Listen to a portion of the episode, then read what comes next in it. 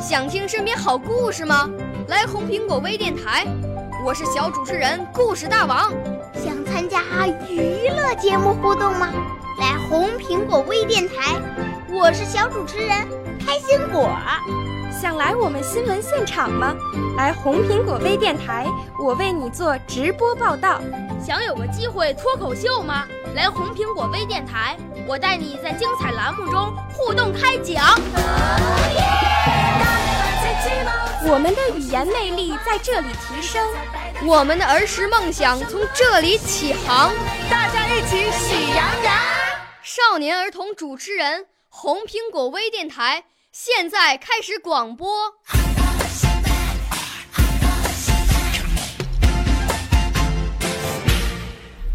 大家好，我叫蒋雨佳，来自河北唐山梧桐树教育。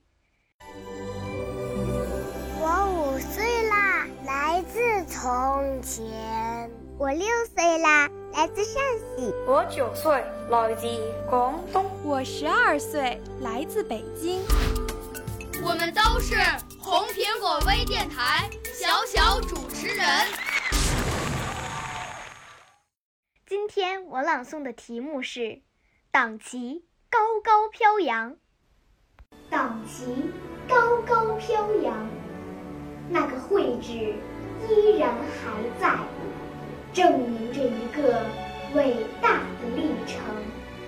那五十多人的生息依然还在，证明着一个政党的诞生。